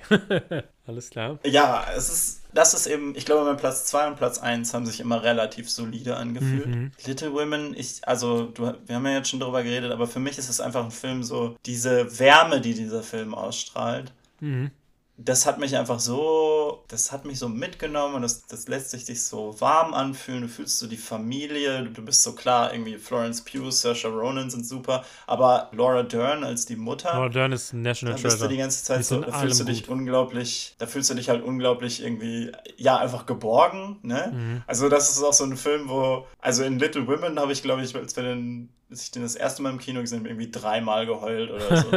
Und ja. ein, mindestens einmal davon nur, weil es einfach so schön war.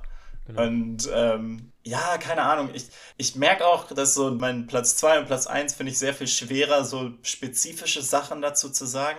Es ist einfach so, so das generelle Feeling davon. Mhm. Ne? Mhm. Aber bei Little Women muss man halt auch sagen, der ist halt einfach genial irgendwie äh, strukturiert und so. Mhm. Weil da halt auch so, ja, das abweist, dass man so eine simple Story nicht auch komplex erzählen kann. Ne? Weil dieser Film mixt ja die Timeline von dem Buch und von früheren mhm. Adaptionen durcheinander. Ne? Mhm. Also ist, normalerweise läuft er ja relativ chronologisch ab und dieser Film mixt das halt durcheinander. Das hat ja offensichtlich manche Leute verwirrt. Mhm. Aber ja, also es ist halt ein Film, der sagt so, nein, wir, wir, wir nehmen dieses Material und wir holen alles raus. Wirklich. It's not what it's about, it's about how it's about it. Genau, und das macht er halt echt so gut. Und es ist auch der Film, ähm, der mich dazu gebracht hat, zu verstehen, warum Timothy Chalamet äh, Timothy Chalamet ist, warum alle Timothy Chalamet so lieben. Wobei er in diesem Film eigentlich auch ein bisschen Arsch ist zwischendurch. Ja, aber in dem Film habe ich so, ja, äh, zwischendurch ist er auf jeden Fall ein Arsch, aber es, er hat auf jeden Fall dann auch eben dieselbe Wärme wie alle mhm. anderen dann letzten Endes. Ja, alle Charaktere haben halt irgendwie so, das finde ich so cool, auch haben so Fehler äh, ja, ja, die echt genau. wirken und kein Charakter ist perfekt. Also du hast nicht diesen einen Charakter, wo du sagst so, oh, das ist der Beste, der ist moralisch perfekt oder so. Vielleicht noch Laura Dern äh, als einzige, aber so alle. Ka Laura Dern ist a national treasure. genau. Ähm, aber so alle sind echt, äh, ja, echt tolle Charaktere. Und ich habe den tatsächlich kurz vor Weihnachten geguckt mit meiner Verlobten. Und mhm. als wir da so saßen, habe ich gesagt, Ey, das ist eigentlich so ein richtig guter Weihnachtsfilm. Ich kann mir so richtig vorstellen. Guter, der hat ja auch eine sehr gute Weihnachtsszene. Genau, und ich habe so gedacht, ich kann mir richtig vorstellen, jedes Jahr so kurz vor Weihnachten Little Women zu gucken. Genau dasselbe so. habe ich auch gedacht, tatsächlich dieses Jahr. Genau. Und äh, ich habe schon immer nach einem Weihnachtsfilm gesucht. Ich wollte immer, dass es Gremlins ist, aber irgendwie teilt niemand meine Riesenliebe für Gremlins so wie ich. Also werde ich, glaube ich, mit niemand anderem das etablieren können und muss das für mich persönlich als Ritual nehmen. Aber ähm, so mit meiner Verlobten wird es jetzt vermutlich zum Ritual, äh, Little Women immer wieder zu gucken. Ich hoffe, sie hört jetzt nicht den Podcast und ist so, das war nicht abgesprochen. Aber ähm, nice. genau, ja. Okay. Kommen wir zu meinem Platz 2. Und Björn ist es so. Jedes Jahr, wenn ich eine Top 10 Liste mache, ist da irgendwo ein Film, an irgendeiner Position, wo die Leute sagen, Leo, warum so hoch? und meine Antwort ist meistens, weil dieser Film persönlich bei mir was angesprochen hat, was irgendwie sehr viel Resonanz gefunden hat. Und ich kann verstehen, wenn andere Leute den nicht so hochpacken. Aber für mich persönlich ist er so weit oben, weil es was Persönliches ist, weil ich jetzt nicht sage, objektiv, das Filmische ist so und so und so, okay. sondern er ist ganz weit oben. Es ist Trial of the Chicago Seven.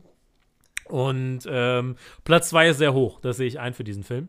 Bei mir ist er auf Platz 10, aber das ist halt der, den ich ständig austausche gegen andere. Genau, aber für mich war es einfach ein Film, der zu 100% funktioniert hat. Ich habe ihn geguckt und wollte ihn danach unbedingt nochmal gucken und habe ihn dann nochmal geguckt und wollte ihn danach nochmal unbedingt nochmal gucken. Also es ist so ein Film, wo ich den Eindruck habe, ich kann ihn einfach immer anmachen und er wird mir immer gefallen. Also zum einen, ich stehe einfach auf Courtroom-Dramas.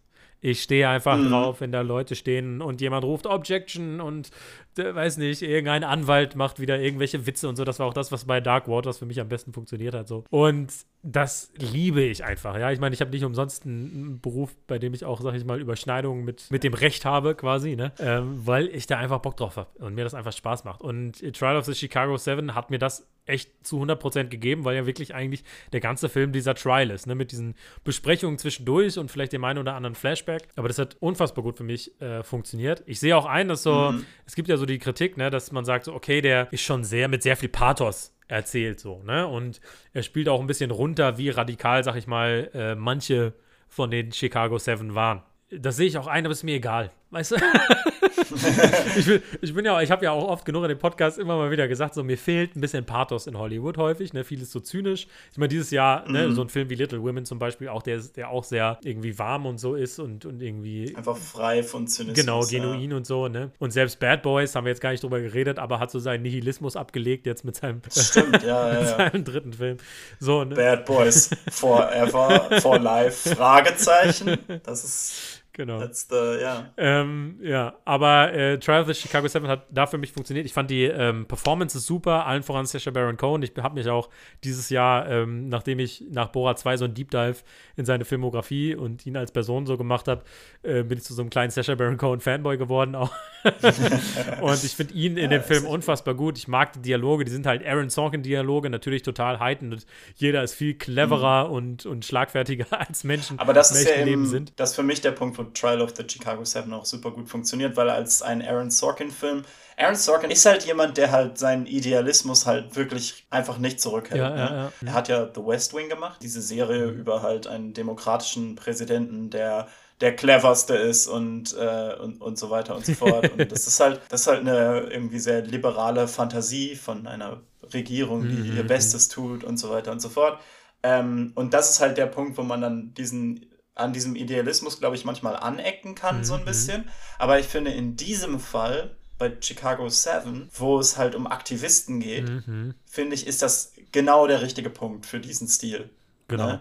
Für mich war das so ein, ja, das sind die Leute, von denen ich eben diese großen Reden hören will und ja, so. Ja, ja. Und deswegen hat das für mich als als Aaron Sorkin-Projekt für ihn hat das perfekt gepasst. Ich finde auch, dass der Film genau zur richtigen Zeit kommt, weißt du? Also während ja. dieses Black Lives Matter-Movements und, und dieser Frage von Polizeigewalt, ja, und ähm, wie Trump da auch, sag ich mal, diese Straße äh, geräumt hat, um dieses Foto zu machen, ne, mhm. mit, mit, mit Hilfe von staatlichen Einheiten. Das ist aktuell und es passt zu der Zeit gerade. Und was ich aber auch schön fand, ist, dass trotzdem Aaron Sorkin innerhalb der Protestler so diese unterschiedlichen Meinungen dargestellt mhm. hat. Ne? Also zum einen muss man sagen, ich bin Sohn von, ja, sag ich mal, äh, links geprägten Eltern, ja, die auch durchaus mit dem Kommunismus geflirtet haben ihrer Zeit, auch durchaus geknutscht. Second Base. genau. Und äh, deshalb habe ich natürlich so, so ein bisschen so Revoluzer-Geist auch mitbekommen, ne, als Kind irgendwie und ähm, fand das auch irgendwie super. Und dann aber trotzdem auch so diese politischen Dialoge, die ich teilweise mit mir selber habe. Ich mache jetzt einfach mal Full Disclosure, ich bin bei den Grünen, ne? Und die Grünen haben immer wieder den Vorwurf, dass sie zu viele Kompromisse eingehen, sozusagen, und dabei ihre Werte verkaufen. Mhm. Und äh, das ist tatsächlich ein Struggle, den ich so internal auch habe, wenn ich so über Politik denke. Also bis zu welchem Punkt musst du Hardliner sein und sagen, nee, nee, das sind meine Prinzipien. Und wo fängst du an, Kompromisse zu machen, um zu sagen, so, da, dann kriege ich wenigstens irgendwas durch. Und es gibt so diesen Dialog ähm, zwischen Eddie Redmaynes und Sacha Baron Cohens Charakter, wo Sacha Baron Cohen ihn halt vorwirft, so, ja, winning elections uh, comes first and everything else comes second for you. Und dann sagt halt äh, Eddie Redmaynes Charakter, if uh, you don't win elections, it doesn't matter what is first. Ähm, mhm. Und das ist halt, das war halt so ein Dialog, wo ich mir denke, das ist genau mein innerer Konflikt, so, der da irgendwie on screen yeah, gepackt wird, so Fall. politisch. Deshalb hat der Film mich persönlich einfach so angesprochen und ich mochte einfach auch den Pathos am Ende. Das war vielleicht ein bisschen viel mit dem Aufstehen, aber für mich hat er einfach funktioniert und ich mag einfach ein Courtroom-Drama und ich mag Aaron Sorkins Dialoge und ich fand da, wie du schon gesagt hast, ne, hat Aaron Sorkin sehr, sehr gut funktioniert in diesem in ja, dieser Thematik. Genau. Also das ist eben, wie gesagt, das ist so ein Idealismus, wo er hingehört. Genau. Halt, ne? Der hat mich auch durchaus berührt. Also auch diese Szenen der Polizeibrutalität, die dann gezeigt mm, werden, das ja, ist auch definitiv. was, was einem sehr, sehr, sehr nahe geht. Vor allen Dingen, wenn man irgendwie das aktuelle politische Zeitgeschehen da auch nochmal äh, mit dem ja, Hinterkopf genau, hat. Genau, ne? deshalb Trial of the Chicago ja. Seven meine Nummer zwei. Alright ich habe mich jetzt tatsächlich wirklich gewundert, als so am Anfang bei dir Little Women auf 5 kam und dann, ich weiß, dass er Trial of the Chicago 7 da drin hat. er wird ihn doch nicht auf Platz 1 haben. ähm, okay, mein Platz 1, Drumroll äh, und so. Ich habe es dann doch tatsächlich nochmal geschafft, wieder was äh, Internationales zu suchen. Mein Platz 1 ist Portrait of a Lady on Fire. Uh. Ähm, ein Film, der für mich einfach so, einfach alles an dem stimmt. Mhm. Und ich habe ja eben schon gesagt, bei Platz 2, ich finde es sehr schwer, was irgendwie spezifische Sachen zu sagen. Mhm. Aber für mich Portrait of a Lady on Fire, das ist halt wirklich auch so, also in der Liste, die ich wirklich sehr viel rumgestellt habe, ja. ist für mich immer so, nee, Portrait of a Lady okay. on Fire ist auf Platz 1. Der war bei mir auf der 7. Ich weiß nicht, das ganze Ding ist einfach wunderschön. Einfach das, das, die, die Atmosphäre da drin. Mhm. Ich finde, der ist, der ist unglaublich clever. Der ist halt auch, der hält sich halt auch nicht zurück. Mhm. Ja? Der hat ja ein paar, paar Plotpoints in der Mitte, die man einfach so überhaupt nicht erwartet. Ja, ja. Von einem Film dieser Art. Ne? Genau, ne? ja. Okay, also der, der, der generelle Plot von Portrait of a Lady on Fire, falls Leute das nicht wissen, ist halt, was ist das irgendwie, das ist 18. Jahrhundert oder mhm. so, in Frankreich und äh, es geht um eine Künstlerin, die zu so einem Anwesen bestellt wird, um das Porträt einer jungen Frau zu malen die verheiratet werden soll. Mhm. Und das Porträt soll halt ihrem Mann geschickt werden, damit er sagen kann, ob er sie mag oder nicht. Diese junge Frau möchte sich aber nicht malen lassen. Mhm. Weil sie ist gerade erst aus dem Kloster entlassen worden oder wieder rausgeholt worden von ihren Eltern.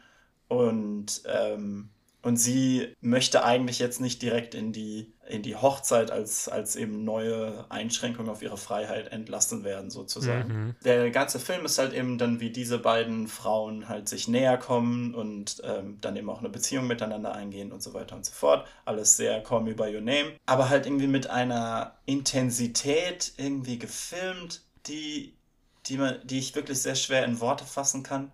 Mhm. Also, ähm, ich meine, es ist letztendlich so, es geht ja um eine Malerin und ich finde, sehr, sehr viele der Shots wirken halt auch wie Porträts dann ja, einfach. Ja, ja, auf und jeden Fall. Also das ist, das ist echt der ganze Film ist eben gemacht. malerisch. Mhm. Ne? Ähm, aber eben, er hatte eben diese, diese Intensität. Es gibt so diese Stelle, wo sie halt am Feuer singen und so. Und mhm. der Song ist halt so irgendwie, der hat eben diese, diese, diese treibende Energie, die der ganze Film hat für mhm. mich. Ne? Mhm. Also, und der Film hat dann halt auch die letzten, die letzten drei Minuten von diesem Film, die werde ich einfach nie vergessen. Und ich glaube, ich habe nicht einmal so geblinzelt dabei. Mhm. Und wenn ich aber jetzt sagen würde, was man in diesen letzten drei Minuten sieht, dann wird mir das keiner glauben. Aber weil der Film halt so gut ist, ne? Also du weißt ja, wovon ja, ja, ich rede. Ja, ich weiß genau, was du meinst, ja. Das ist halt einfach, also wie gesagt, das war für mich so einer, das ist auf einem anderen Level dieses Jahr. Ja, also der war schon, das stimmt schon, der hat mich insofern auch an Little Women erinnert, dass er auch so eine einzigartige Atmosphäre hat auf jeden Fall und äh, auch irgendwie so eine Wärme und die Performances von den beiden äh, Frauen, aber auch da gibt es noch einen, einen, dritten Charakter im Bunde quasi, der auch mm. halbwegs wichtig ist die sind unfassbar gut irgendwie und man merkt auch, auch da, wie ich das schon bei Queen und Slim gesagt habe, so, man merkt so richtig authentisch, wie sich diese Beziehung langsam immer mehr entwickelt sozusagen. Und das ist definitiv ein Slow Burn, no pun intended, aber ähm, also er braucht ein bisschen, mm. sag ich mal, so, es passiert nicht so viel, sag ich mal. also, also, einfach, ne? Es ist halt viel Frauen, die miteinander laufen, miteinander Zeit verbringen, man aber merkt, wie sie halt dabei irgendwie zusammenwachsen und so. Zwischendurch aber genau dieser, dieser Plotpoint in der Mitte, den ich auch sehr überraschend fand und glaube ich auch sehr provokant fürs Kino, so im Allgemeinen. Also ich kann mir vorstellen, dass es in den USA echt äh, ein bisschen was ausgelöst hat. Mhm. Ähm, ich glaube, das ist eben das Ding, dass dieser Film auch so quietly controversial ist. Ja, ja, ja, Es ist ja auch, wenn man jetzt über, ganzen, über die ganze Filmdebatte redet, man mehr so, dann ist das halt ein Film, der sehr viel sich halt vom Male Gaze loslöst Auf jeden und Fall. sehr viel Female Voll. Gaze hat, ne? Wo wir eben, also ich meine, das ist ein Film, der an manchen Stellen echt sexy wird, aber halt auf eine Art, wie du es so wahrscheinlich noch selten gesehen hast. Ja, ja. ja, also es ist alles sehr subtil. Es sind eben so diese subtilen, kleinen Sachen. Mhm. Ich weiß gar nicht, ob wir darüber mal geredet haben, aber weißt du, welchen Film Celine Sciamma vorher gemacht nee. hat? Mein Leben als Zucchini. Ah, okay. Boah, die hat's drauf, die Frau. Ja, mein Leben als Zucchini absolut großartig, ja. Krass, krass, wusste ich gar nicht. Ja. Auch ganz anders, ne? Vom, vom Stil. Ja, ja. Krass. Ich glaube, den hat sie geschrieben. Ich bin mir nicht Ich weiß okay. nicht, ob die Regisseurin ja, war, aber ich meine, den hat sie geschrieben. Ja. Aber ja, aber das ist Portrait of a Lady on Fire, Leute, der ist auf Amazon Prime. Es ist, Gönnt euch den irgendwie. Ich weiß noch, also Leo hat mir irgendwann geschrieben, so während dieser, während diesem Marathon, den wir jetzt gemacht haben, hat meinte also, ja, ich habe jetzt doch einen anderen geguckt, ich war nicht ganz so in the mood. Da habe ich so gedacht, hm, Portrait of a Lady on Fire ist ein Film, für den musst du nicht in der Mood sein, du bist dann in der Mood, wenn du ihn anguckst. Aber dann hast du ihn irgendwie mitten in der Nacht nach vier anderen Filmen oder so ja, geguckt. Ja. Leo, vielleicht, wenn du ihn ausgeruht am nächsten Morgen geguckt hättest, dann äh, würden wir jetzt über eine andere Liste. Nein, nein, nein, nein. Also ich meine, der ist trotzdem, also ich habe den um irgendwie, glaube ich, um halb eins angefangen oder so und ich gehe normalerweise früher ins Bettchen. Ähm, und äh, ich war trotzdem invested bis zum Ende und meistens ist es eigentlich, wenn ich so spät noch einen Film anfange, dass ich dann so ab der Hälfte einmal kurz ausmache, fünf Minuten schlafe, um klarzukommen und dann wieder aufwache und den Film weitergucke. Äh, aber in dem Fall war das überhaupt nicht nötig, weil der Film mich halt auch echt so mitgenommen hat. Ja, wer weiß, vielleicht bin ich einfach ein Sexist, aber ähm, du hast ja auch schon nicht so äh, Call Me By Your Name gefeiert wie Lena. Ja, ja, ja. Hm. ja, hm. Oder, ja, dafür hast du hier keine, keine Antidiskriminierungsfilme in deiner Top 5. Die äh. sind alle von 6 bis 10 vertreten. Nein, aber ähm, ja, der war gut auf jeden Fall. Also der war richtig, ich glaube, letztendlich ist es einfach nur so, wie viel Resonanz findet so ein Film am Ende in, in einem selber, emotional. Ja, ja klar, natürlich. Und äh, also es, der hat mich absolut nicht kalt gelassen. Auch dieses Ende fand ich absolut groß. Ne? Also das ist, ich finde es witzig, weil der hat tatsächlich sehr viele Parallelen zu Call Me By Your Name, finde ich irgendwie. Auch so was das Ende Die angeht, zum Beispiel. Sehr, also das ist auf jeden das Fall. Das sind Geschwister einfach, äh, diese Filme irgendwie für mich. Irgendwie. Genau, ja, ja. Auf jeden Fall. Definitiv. Nee, hat mir sehr gut gefallen. Und er ist letztendlich auf meinem Platz 7 so. Und äh, wie gesagt, dieses Jahr, also ich fand viele, viele Filme hier sehr stark. Und das ist auf jeden Fall ein starker Film. Ich kann verstehen, wenn Leute sagen, das ist meine Nummer 1. Äh, aber für mich waren da einfach andere Filme, die mich, die mich noch mehr, äh, noch mehr irgendwie in Resonanz gefunden haben bei mir. So, ne? Dann wären wir bei meiner Nummer 1. Und ich glaube, das ist jetzt natürlich keine Überraschung mehr, weil ich gesagt habe, ich werde noch über Knives Out reden an späterer Stelle und ich habe noch nicht über Knives Out geredet.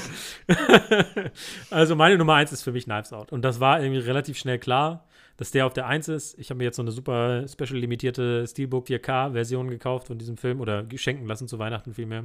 Und ich finde an diesem Film, wir haben es ja gerade schon so ein bisschen gesagt, für mich ist es einfach das Gesamtpaket, weil dieser Film ist einfach ein obergeiles Gesamtpaket. Der sieht einfach ultra geil aus. Ryan Johnson knows his stuff so. Wir haben auch schon mal darüber geredet. Last Jedi ist ein wunderschöner Film irgendwie und thematisch konsistent bei aller Kritik, die der jetzt vielleicht auch teilweise sogar berechtigt entgegennehmen darf. Ähm, aber Ryan Johnson kann einen Film visuell auf jeden Fall äh, wunderschön machen und Knives Out ist so ein Film, wo alles stimmt, finde ich. Die Kostüme, das Setdesign, die Art und Weise, wie es gefilmt ist. Das ist ein Film, der unfassbar witzig ist, der richtig, richtig viel Spaß macht. Es ist ein richtig cooles Whodunit und ich vermisse Whodunits. Ich habe mich auch sehr gefreut.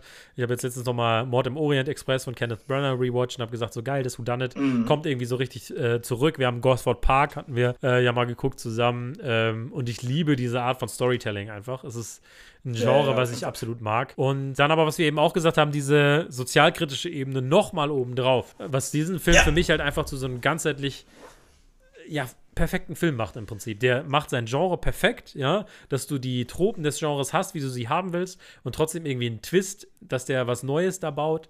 Ja, du hast unglaublich gute Performances, du hast diese sozialkritische Ebene, du hast einen wunderschönen Film, du hast Daniel Craig, der richtig Spaß hat, haben wir schon drüber geredet, Anna de Amas, die so eine unfassbar tolle, schöne äh, genuine Performance äh, gibt und so. Ja, für mich hat einfach alles gestimmt an diesem Film. Ich kann an diesem Film, wenn ich mir den angucke, ich kann nichts finden, wo ich sagen kann, das passt nicht bei diesem Film. Der ist für mich das perfekte Gesamtpaket. Ja, ja, ja. Das, ist das Schlimmste, was man sagen könnte, ist, dass es ein paar von den absolut großartigen Cast gibt, die halt eigentlich nicht genug zu tun kriegen. Aber, ja. aber man weiß ja halt auch, die sind ja hier, um dich zu verwirren. Genau, genau. Ne? Aber ja, absolut, nein. Also äh, Knives Out ist echt groß. Genau, und das, das mag ich halt, also, also ich verstehe schon, dass nicht jeder Film für jeden gemacht werden muss. So, weißt du? Nicht jeder Film muss mit der Idee gemacht werden, dass alle den jetzt mm. lieben werden und so. Das ist auch Quatsch und dann, dann äh, werden unsere Filme auch viel zu eingeschränkt. Aber trotzdem finde ich das immer schön, wenn es ein Film schafft,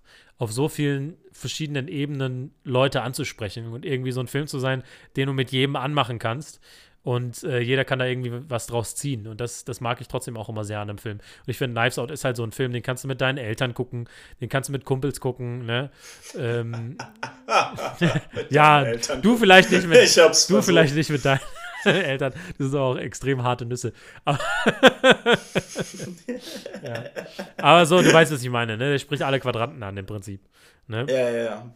Definitiv. Okay, dann jetzt der, der, der harte der Teil. Der harte Teil, nachdem wir schon anderthalb Stunden reden oder so. Ähm, ja, hey, es ist uh, it's a new year. Ja. It's a new also ich wiederhole nochmal meine, meine Top 5, dass wir sie nochmal so vor Augen haben. Little mhm. Women auf der 5, Queen and Slim auf der 4, Jojo Rabbit auf der 3, Trial of the Chicago 7 auf der 2, Knives Out auf der 1. Und ich habe Wolf Walkers auf der 5, Weathering with You auf der 4, Knives Out auf der 3, Little Women auf der 2, und Portrait of a Lady on Fire auf der 1. So, wie gehen wir das jetzt an, Björn? tricky, tricky. Okay, warte. Portrait of a Lady on Fire, Knives Out, Little Women, Trial of the Chicago Wir haben im Prinzip Seven. acht Filme. Acht Filme und drei davon müssen raus. Ja. Okay. Also Little Women und Knives Out sind natürlich safe, weil wir die beide haben. Ne? Ja, definitiv. Genau. Das heißt, ja. ähm, streiten müssen wir uns um ja, Weathering with You, Jojo Rabbit, Queen and Slim, Trial of the Chicago Seven, äh, Portrait of a Lady on Fire und Wolf, Wolf Walkers. Ich würde sagen, Portrait of a Lady on Fire, weil du ihn so hoch hast und ich ihn auch, ich bin immerhin auf Platz 7, würde ich sagen, den nehmen wir auch mit rein. Ja, definitiv. Ne, weil du hast ihn auf äh, der 1. Wolf Walkers. Ne?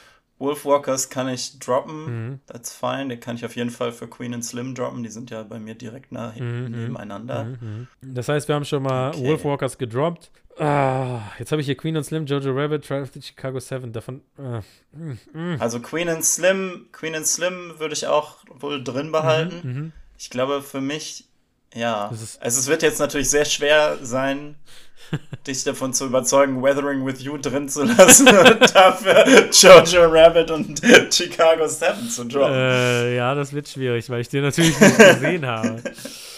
Ah, ah also, man. na gut, dann muss ich den vielleicht opfern, genau, um dafür also ich würd, einen höheren Spot genau. für Portrait of a Lady Also ich würde mal, ich würde mal so sagen, so Björn, ich habe noch was gut von letztem Jahr, weil wir, ich habe noch mal reingehört und ja. da, unser Platz 1 war ja gleich und dann hast du Platz 2 und Platz 4 gekriegt und ich Platz 3 und Platz 5. Das heißt, okay. eigentlich hast du ja, okay. bessere Platzierungen bekommen letztes Jahr. Das heißt, du, ich habe einen gut dieses Du sagst also, okay, okay, okay. Das heißt, dann würde ich sagen, du droppst zwei und ich drop einen. Ja, okay. Ouch, das hurts. Spiel die Karte jetzt. oh, I'm sorry, weathering with you. Okay. Du so hast gesagt, sorry. Queen und Slim würdest du drin behalten wollen. Queen and Slim würde ich dann Ich habe ja auch gerade gesagt, dass er vielleicht eigentlich bei mir noch höher sollte. Dann hätten wir jetzt Jojo Mhm. Rabbit oder Trial of the Chicago 7, den ich droppen müsste. Also Jojo Rabbit ist bei mir auf der 8, Trial of the Chicago 7 ist auf der 10. Und halt, das ist der, der zwischendurch Sound of Metal war, der zwischendurch The Five Bloods war, der zwischendurch äh, Oh. Corpus Christi war.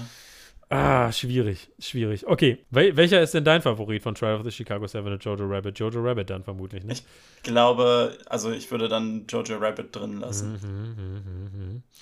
Oh, das tut mir natürlich weh, Trial of the Chicago 7 gehen zu lassen. Der ist ja meine 2, immerhin. Ah, mm, mm.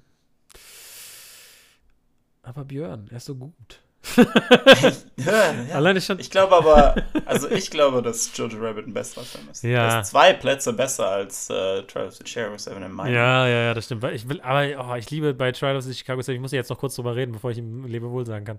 Ähm, also alleine schon diese, diese Stelle, wo dann, wo Sacha Baron Cohen sagt, äh, gefragt wird, ob er Contempt für sein Government hat und er sagt, sagt dann erstmal nichts und wird dann nochmal angesprochen und dann sagt er halt so, give me a minute, would you friend? I've never been on trial for my thoughts before.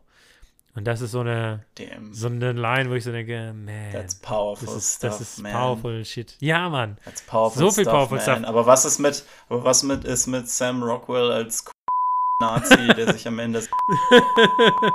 Spoiler, Mann, Björn. Hm, Du bist richtig am hm. Rumspoilern hier. Ich, blieb das einfach aus jetzt. Ich mache jetzt Ja. Lieber Nice. bei Spoilern. Genau. Ah, mm. Fuck. Ähm. mm. Ja, okay. Was, wenn wir einfach die beiden rausschmeißen und Weathering Nein, with You nein. behalten? Okay, dann nehmen wir Jojo Rabbit mit rein und of the Chicago 7 raus. Ich bin unzufrieden, aber ich sehe es ein. Wenn wir es rein mathematisch machen, sind 2 und 10 sind 12 und 3 und wo hattest du den? Auf der Acht Acht sind elf. sind 11. Ah, okay. Ich hätte Jojo Rabbit weiter runter machen müssen. aber- okay, dann ist Jojo Rabbit dran. Okay, dann würde ich jetzt sagen, ich würde dann glaube ich sogar Queen and S hm, welche haben wir jetzt? Wir haben jetzt Little Women, Knives Out, Queen and Slim, Jojo Rabbit und Portrait of a Lady on Fire. Richtig?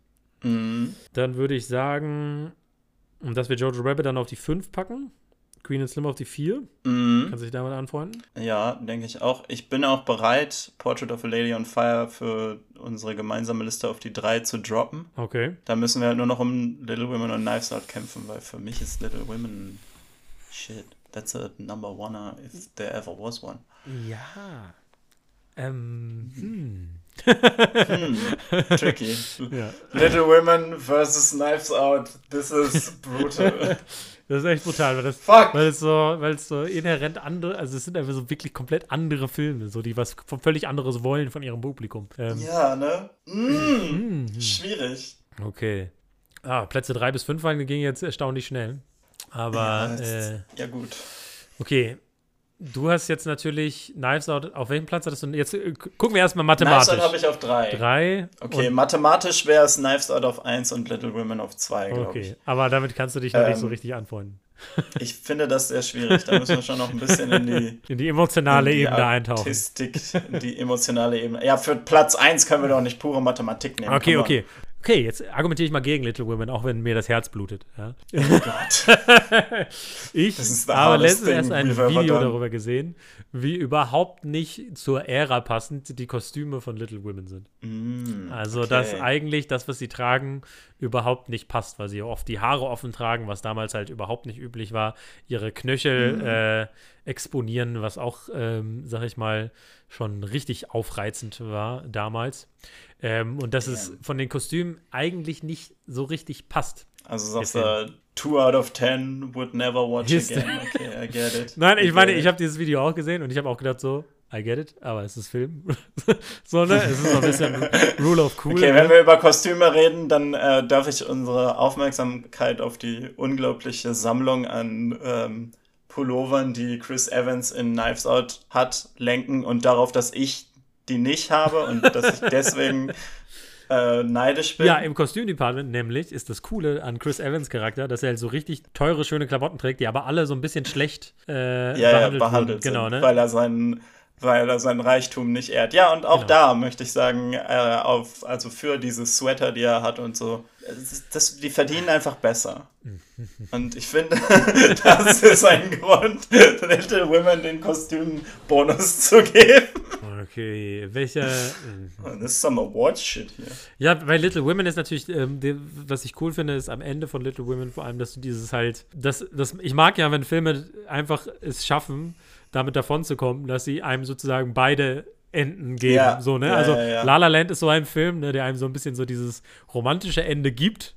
Und dann Mhm. aber eigentlich das richtige Ende ist das unromantische Ende sozusagen, aber er zeigt es dir zumindest, ja, dass du, dass du diese Katharsis und dieses Gefühl wenigstens hast. Und Little Women ist so Women ähnlich, halt ne? Das ist so die, das, perfekt, ne? das Weil Little Women so ist so, ist jetzt dir überlassen, ob das eine Fiktion ist oder nicht. Ne? genau. Ah, es ist so ja, gut. das ist auch richtig. die, die, Filme haben halt beide perfekte Enden. Ja, ja, auf jeden Fall. Darüber kriegen wir es auch nicht. Hm. Damn it. ähm, ich überlege gerade. Ich habe jetzt tatsächlich Little Women ist auch noch am längsten her, dass ich den gesehen Ja. habe, glaube ich, von. Der ist tatsächlich näher dran als Film. Out bei mir. Und Ah. Hm. tja, Björn. Was ist denn. Was ist denn mit der Szene, wo sie auf dem Ball sind und dann vor den Fenstern tanzen? Die ist echt That's schön. Nice. Die ist echt schön. Ah, und die, der Monolog auch von Florence Pugh über, über Hochzeit und was oh, das ja, bedeutet. Natürlich, natürlich. So. Mhm, mhm. Gott, ja. Florence Pughs Monolog über Hochzeit. Noch ein Argument gegen ja. Little Women natürlich ist, dass sie alle irgendwie 14-Jährige spielen und einfach aussehen wie Ende 20-jährige Schauspielerin. Zwischenzeitlich. Aber da gibt es klare Unterschiede im Color Grading und in den Kostümen. Komm schon, Leo. Das stimmt natürlich. Jesus. Was bist du, ein Oscar-Voter?